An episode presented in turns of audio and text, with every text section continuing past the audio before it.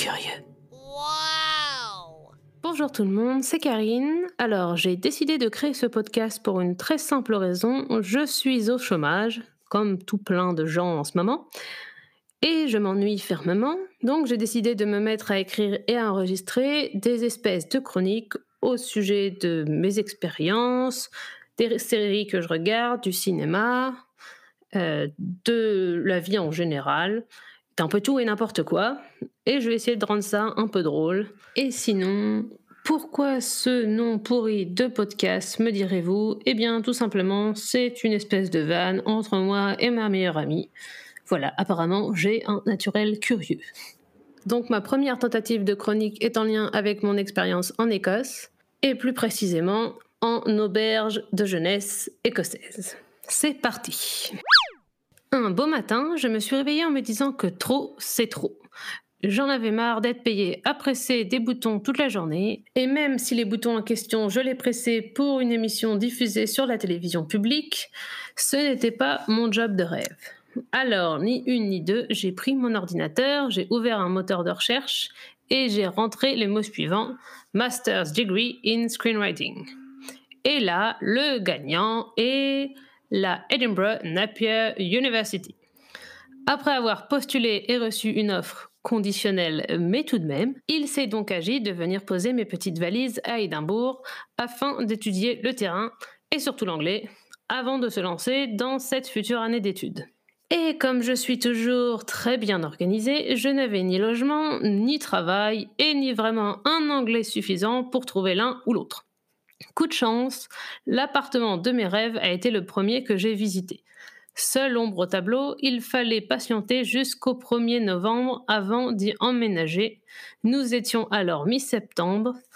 Autant dire que la perspective de passer un mois et demi en auberge de jeunesse ne m'emballait pas spécialement. Mais c'était un mal nécessaire, et puis ce n'est pas si terrible, me disais-je. Grave erreur. Et oui, car le ce n'est pas si terrible, c'est l'auberge de jeunesse pour touristes qui effectivement est tout à fait vivable, même presque confortable. Seulement voilà, passé deux semaines, on vous expédie dans une autre partie de l'auberge, celle prévue pour accueillir les voyageurs longue durée, l'auberge dite long stay et ce n'est clairement pas le même standing.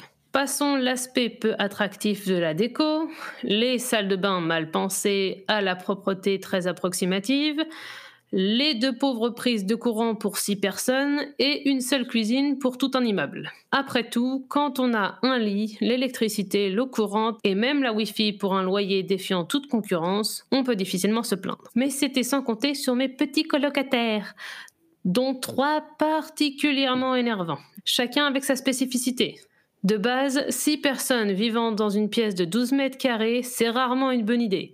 Mais là, c'est clairement une compétition de qui sera le plus inventif niveau cassage de bonbons. Nous avions trois spécimens bien distincts dans notre chambrée et nous avons aussi eu la joie de faire la connaissance d'un spécimen bonus que vous découvrirez en fin de chronique. Premier spécimen, le bon gros casse-couille numéro un dans mon cœur à tout jamais. Cette espèce défie les lois de la logique en tout point et a une imagination sans borne, même involontairement, pour foutre le bordel à des heures non convenables. Passe encore qu'il rentrait comme un bourrin à des heures improbables, allumer la lumière faute de portable en état de marche, ou me demander d'une voix innocente Y a des gens qui dorment? alors même que je regardais mon ordinateur plongé dans le noir. À ton avis, du genou, tu crois vraiment que j'aime me niquer la rétine gratuitement juste comme ça? Mais ça, ce n'était que la partie émergée de l'iceberg. Au bout d'une semaine, ce charmant jeune homme a eu le bon goût de nous ramener une donzelle ivre morte, avec qui il a gentiment batifolé une partie de la nuit. C'est un peu embarrassant, mais ça reste drôle et un peu cocasse, certes. Mais si seulement il s'était arrêté là. Encore une semaine passe, quand une nuit, soudain, il se met à me secouer le bras et me parle en espagnol. Autant vous dire que je n'ai rien compris. Bon, il est somnambule, pas grave, sauf que... Mais qu'est-ce que ce bruit d'eau? C'est là que je me suis dit que quelque chose n'allait pas.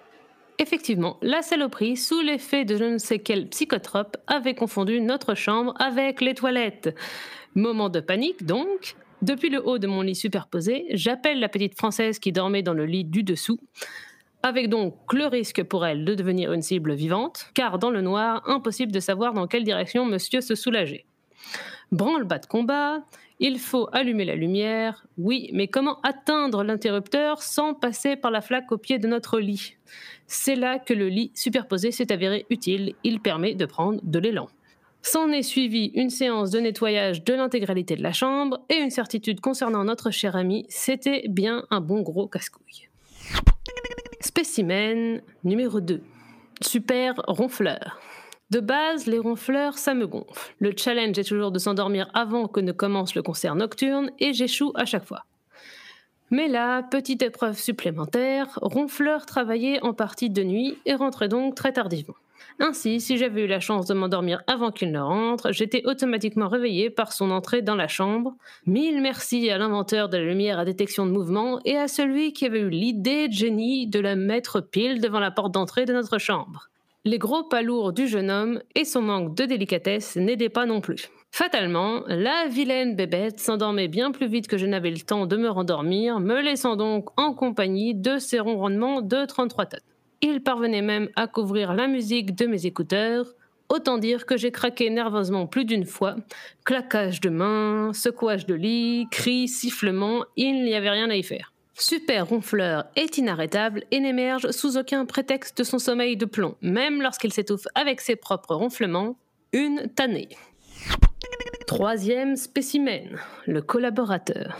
Pas méchant en soi, il est en danger uniquement en présence d'autres espèces plus véhémentes. Malheureusement, il y avait de quoi faire.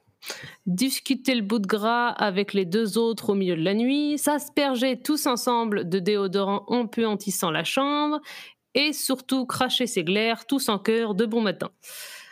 C'est un peu la cerise sur le gâteau, la goutte d'eau qui fait déborder le vase.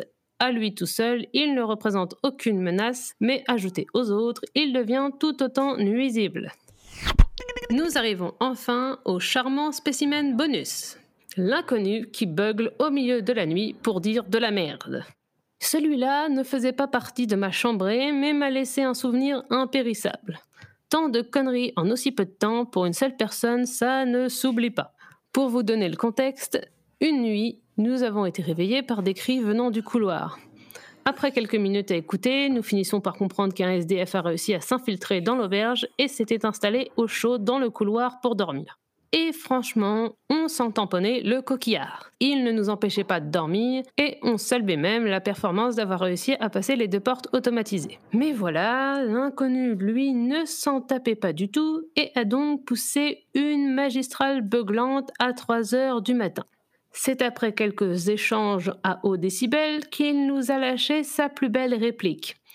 Il y a des gens qui dorment ici Eh bien non, plus maintenant. Toute notre reconnaissance aux deux neurones qui s'entrechoquent dans ce qui te sert de cerveau. Fort heureusement, le 1er novembre a fini par pointer le bout de son nez. Ma future colocataire m'a alors fait savoir le soir du 31 octobre que comme celle que j'allais remplacer avait déjà plié bagage, j'étais la bienvenue. Autant vous dire que j'ai remballé vite fait bien fait mes petites affaires, fui à grands pas et sauté dans un taxi direction mon super chez moi. Une nuit de moins dans l'auberge, c'est une nuit de sommeil de gagner. Et voilà, c'était tout pour ma chronique du jour. Rendez-vous très bientôt pour de nouvelles aventures.